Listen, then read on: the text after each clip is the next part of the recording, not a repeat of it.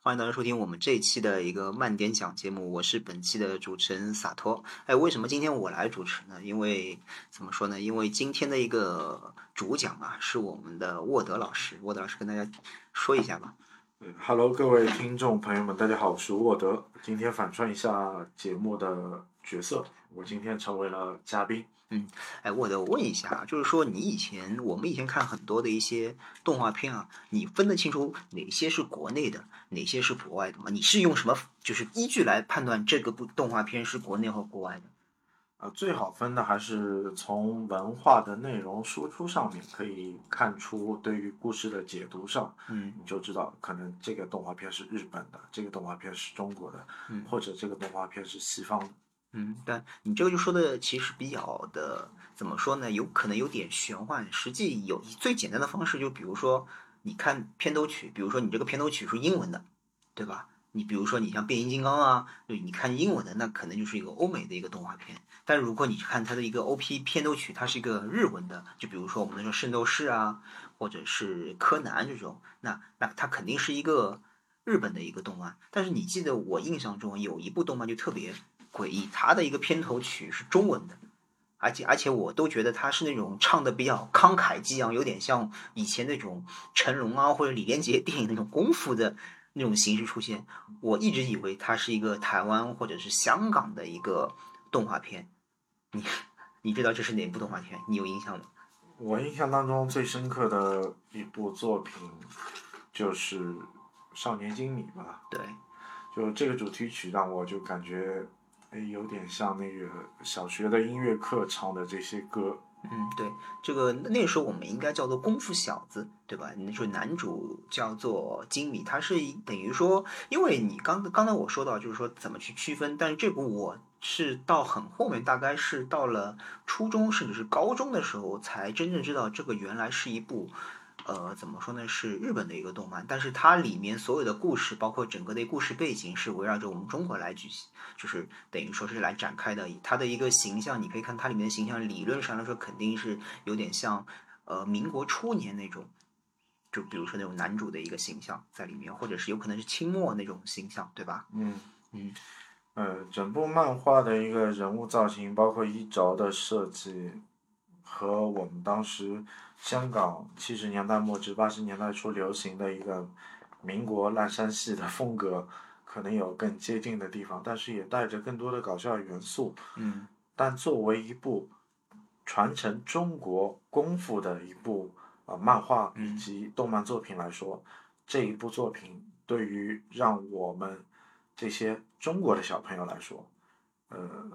从这个角度可以认知不一样的呃功夫世界。对，就是你刚才说到，它可能这部漫画或者这部动画，它实际上是受到了类似于像成龙的《醉拳》系列，或者是一些呃我们说的邵氏电影的那种，呃民国时期那种武侠的电影，实际是非常像的一个点，对吧？就包括它对于一些中国。呃，功夫的一些文化的诠释，包括里面的大林寺，实际是少林寺。因为你是看过漫画的嘛，所以首先我想问一下，你觉得这个漫画和动画最大的一个区别在于什么？因为很多时候，比如说我之前最近在看一部，比如说漫画是讲三国的，就是我具具体我不想讲这个名字，因为它的有可能比较限制级，是不讲三国的。呃，它跟动画和漫画其实差别还是很大的。你看这部就是呃少就功夫小子里面，就动画和漫画差别大不大？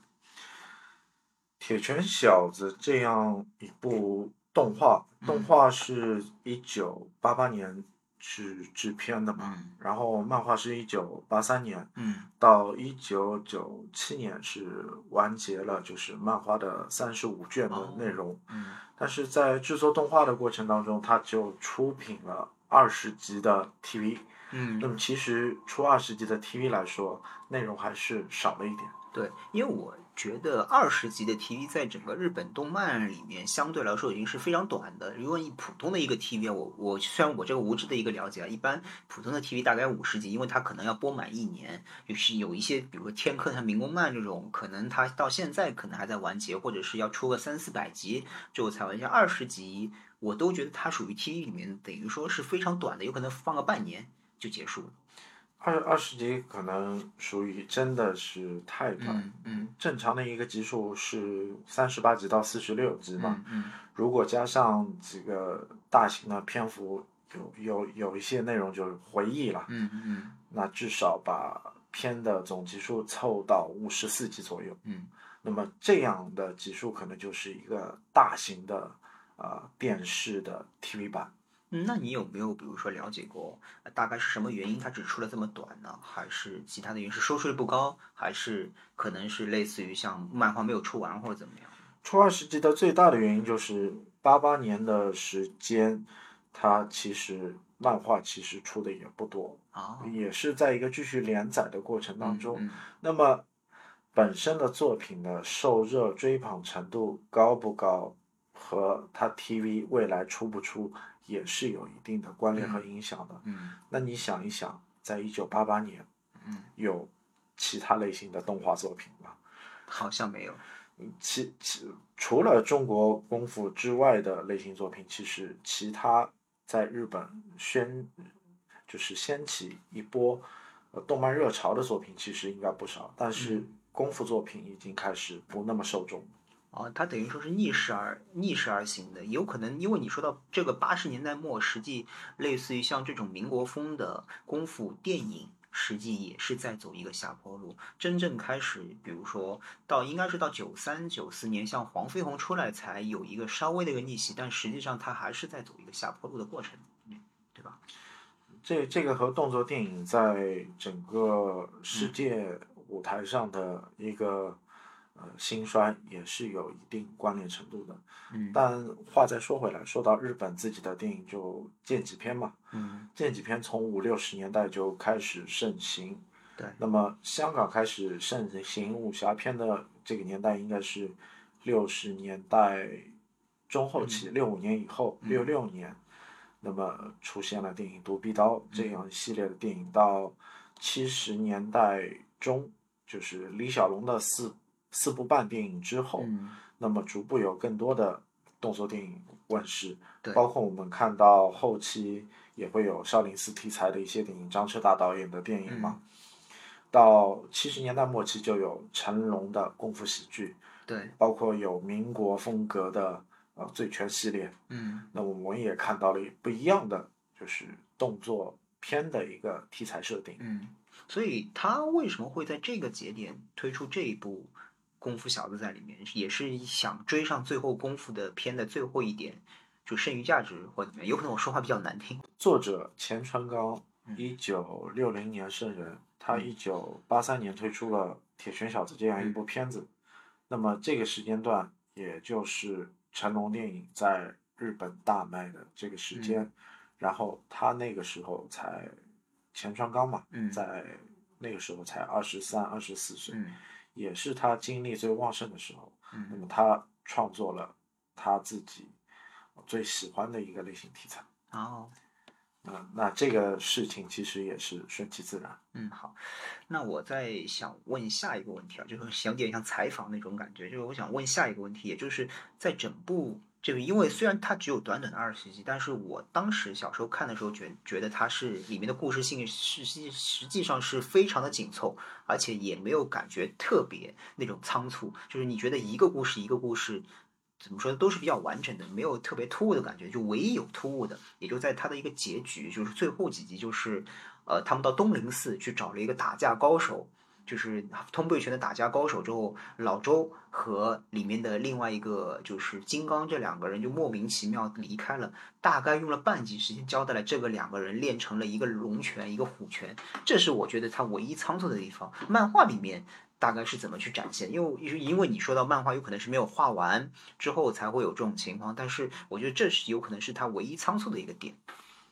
漫画各自几个人物的修行过程当中是写了很细，特别是陈敏这一条线吧。陈敏这一条线经历的内容要比 TV 的剧集来的更多，遇到的各种不一样的对手，然后不一样的事情，对，沉迷就是精明。对，让他有不同的改观吧。嗯就是这个片子让我总体感觉，就漫画上面可能阐述的训练的过程的道理，还有就是自己作为一个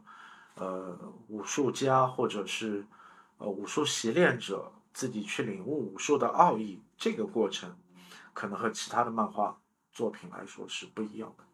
因为这一点让我想起什么，就是说他在面对不同的对手，包括之前我们在前彩中了解那个毒手刀那个角色啊、就是他不是说我是通过主角光环去打败你，而是他是通过了各种训练想了一些办法，比如说通过一把剑里面好像一开始是竹剑，实际上是一把真剑，通过这种方式。就是通怎么说呢？是通过各种训练，而且是种很你认为是种很科学的训练，就是剧情一点都怎么说不突兀的这种训练，导达到了最后打败这个对手的过程。对，嗯呃，这个过程当中训练，它循序渐进的一个过程，让你就是可以了解到作者在构思这个故事的分段剧情当中，嗯是更有一些逻辑思维，更嗯让受众可以想到啊，原来是这个样子。那呃虽然虽然是一本正经胡说八道，嗯，但是看着事情还像真的一样的这个进程当中的走向。嗯，对，呃，那因为我看了一下这个结局，最后指的是，比如说他们三个人，也就是老周、金刚再加男主金米三个人，呃，导致了一场大零四的火灾，嗯就三个人又把这场火灾给扑救掉，等于说后面是一个大团圆的一个结局。嗯那真实漫画的结局大概是怎么样子的呢？真实漫画的结局最后也是大团圆，是嗯经理最后参加了一个全国性的比赛，嗯然后拿到了最终的冠军，嗯然后衣锦还乡，和这些一起练武术的伙伴们一起又在一起。啊，对，这个结局好像也跟这个差不多。嗯最最终的中心思想其实一样的，但嗯是、呃，分段的故事当中还会有包括你刚刚说的独手拳啊，嗯这个内容，其实更多阐述的说是我们笔试当中，我们不一定要去呃把对方去置之死地，嗯我们要去把它当成一一场比赛，我嗯们去战胜对手，或者是解决这场危机，嗯并不是要置于敌人于死地。嗯，这个让我想起李连杰那部电影《霍元甲》。霍元甲里面记，我记得有一段台词，就是说，他说“签生死状是中国武术的一种陋习。我们中国武术还有一种，就是很好的传统，叫以武会友，有可能跟金米这里面的内涵还是有一点像的。你可以看他打败的每个对手，很多对手其实最后都跟他成为了朋友。签生死状这个不一定是在中国，即使对你在世界的拳台上也嗯会有这样，就是、呃开诚布公的内容，就是嗯万一会出现一些特别的情况，但是希望这个去告知于对手。嗯那至于对手成为朋友也好，成为后续行修行路上的一个伙伴也好，这个也是我们俗称的就是老三套的东西。嗯在日漫当中最能体现出来，无论是龙珠也好，呃，圣斗士星矢也好，也会有这样的桥段，包括足球小将当中也会有。对，你说高智能方程式赛车也是很多的对手最后渐渐的通过较量，嗯，成为了一些，比如说不能说是对手吧，至少是那种比较竞竞友好的竞争关系在里面，对吧？就就大家如果太友好了，你会觉得整个竞争的机制可能就弱化了。嗯，就到底什么是在竞争？我们为了什么在进步呢？嗯但更好的是什么？更好的是作品本身。作品本身一直让你在看到，就是经理嗯呃遇到新的对手，遇到新的困难和挑战。嗯那么新的困难和挑战当中，我们如何去做应对？嗯如何去做更多的训练，去让自己达到一个就是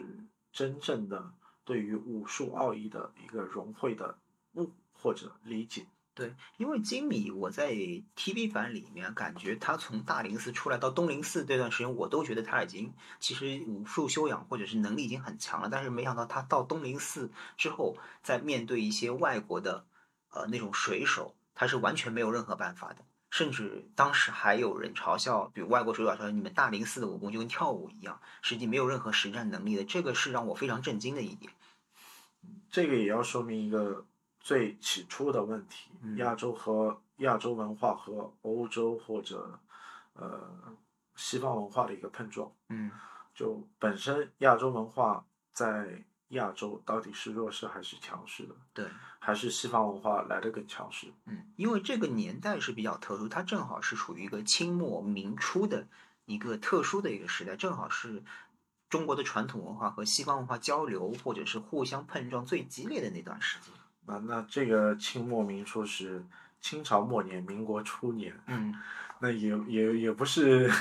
呃，嗯我们嗯俗称的什么明末清初、明朝末年、对对，清末清民初。清朝初年，对吧？你想想看很多，比如说一些日漫，很喜欢挑这种乱世，就是比如说像日本可能有些，比如说像大和剧的题材啊，或者一些游戏，它也会挑一个幕府末年，也是日本的传统文化和西方外来文化的一种强烈的冲突。包括我们之后面看的小时候看的《中华小当家》，实际它也是以发生在清代末年，也是一个东西方文化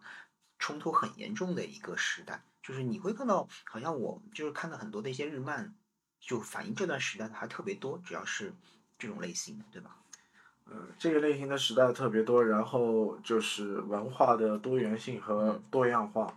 就是固守几千年的一个传统文化遇到了西方的文化，嗯那么西方的那些文化的一些不适应，包括东方文化的一些不理解，那嗯，么造成了一些碰撞。对，就像那我们以前看的那个黄飞鸿，实际也是这样的一个，也是在清代末年东西方文化的一个很强烈的碰撞。那更夹杂的是什么？更夹杂的是不同的背景故事，嗯背景故事当中的历史对于这些内容的导向。嗯那么漫画作品当中，包括《铁拳小子》当中也会有，就是西方的拳击手到、到我们东方来，嗯然后恃强凌弱嘛。嗯那么作为一个东方的呃武学习练者，嗯，呃，那要展现东方的侠义精神。对。那侠义精神不就要打？嗯，对，但是有一个特别有意思的点，就是它在电，就是在 TV 版里面没有呈现，但是我很喜，我不知道有没有在那个漫画里面有呈现，就是枪的出现。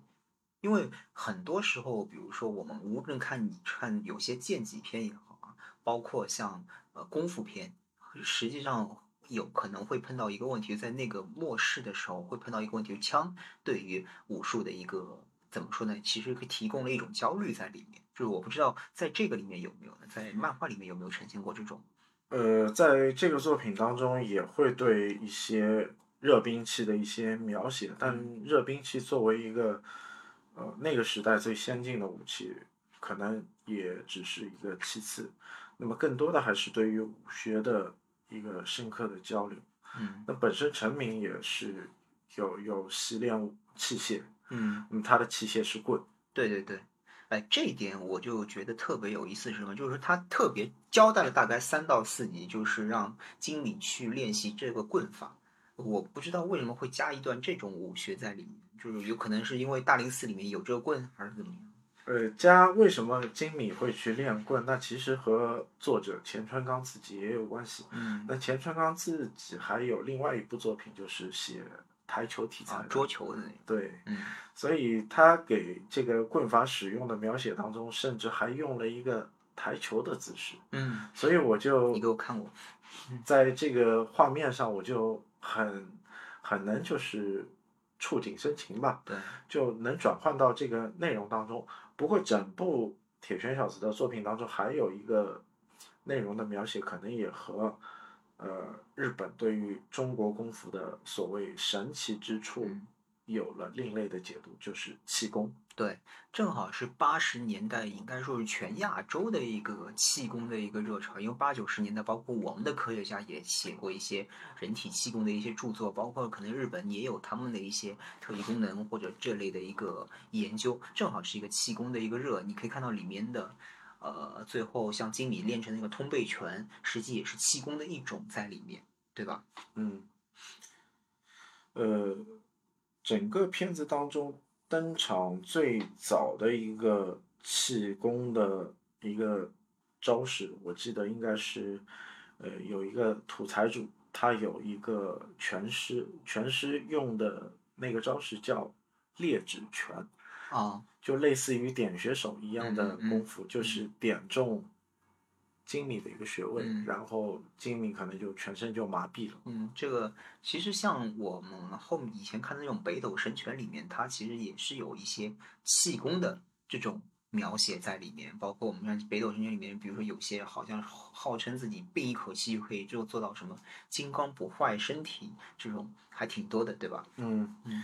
就是北斗神拳里面更多的是像气功描写的是什么铁布衫， 嗯，对，对吧？但是这一部作品描写的气功，可能就是希望人体集所有气于一点来释放这个力量，嗯然后把这个内容也写得很玄幻，就是嗯一旦巨力乘一点，就能造成一个巨大的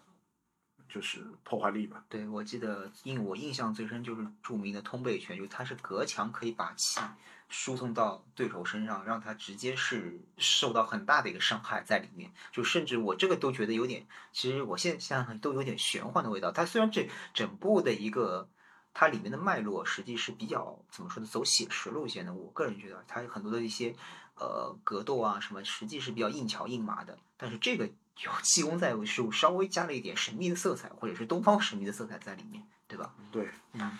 嗯，就像八十年代，我们也看过很多的武侠片，当中也会有对于气功的描写嘛。嗯，那么所谓的什么少林俗家子弟里面的少林铁裆功，对对对对。吧？练纯阳之力于当下。嗯，对，我记得像在成龙的九三年，应该那部《超级警察》里面，我他是描写了大陆的一个武警的总教练，他硬练的也是一个特别硬的硬气功，就好像那时候成龙还很不屑的说：“哎，你这个站的这么傻，被别人打。”最后看到他身上的一些，嗯，怎么说呢，肌肉其实是非常发达的，对吧？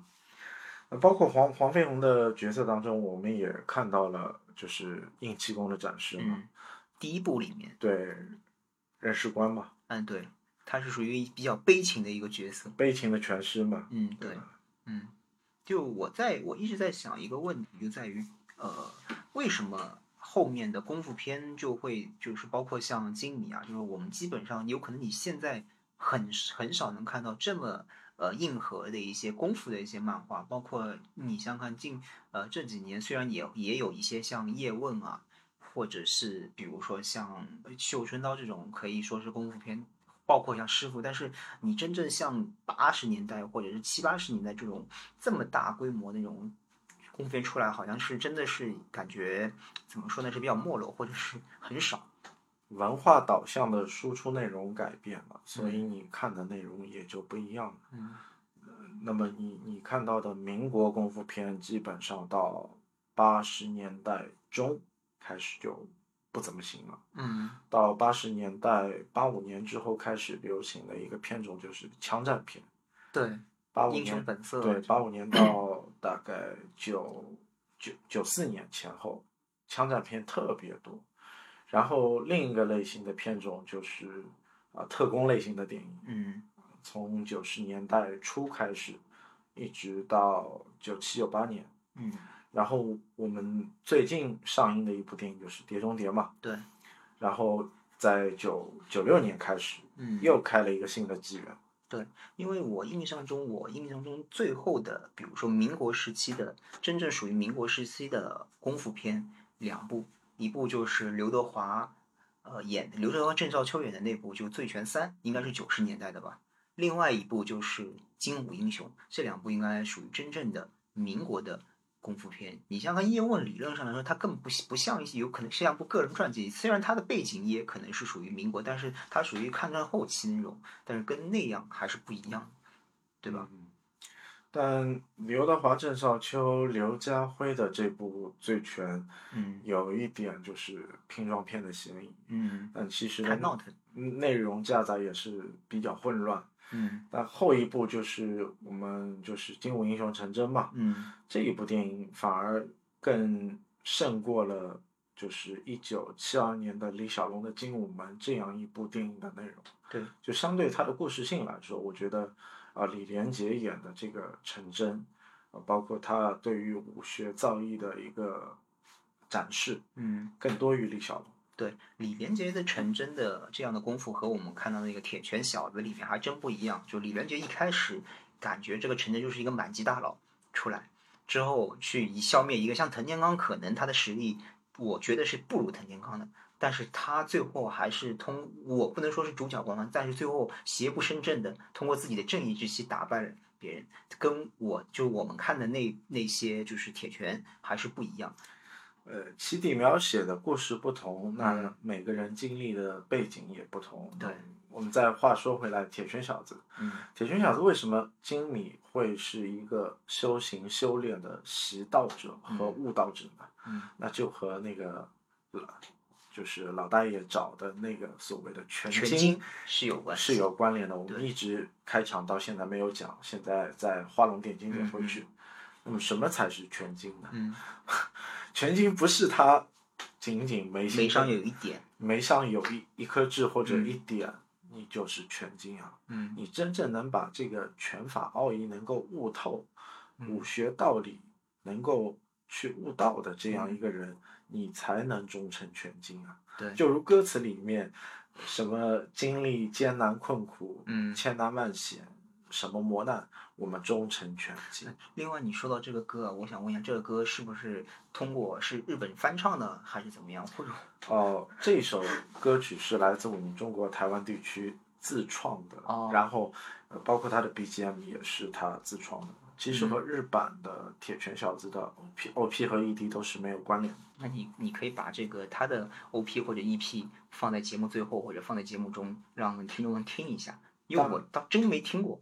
当然也会把就是原版的这些音乐的 BGM 让大家做一个展示，嗯也让大家更多的去了解这样一部呃描写中国武学或者功夫的一个作品，也希望更多的听众和爱好者能够去了解啊、这样一个作品。虽然这个作品的 TV 集数并不是那么多，嗯但是在九十年代中也也是作为一个引进的片种，在中国，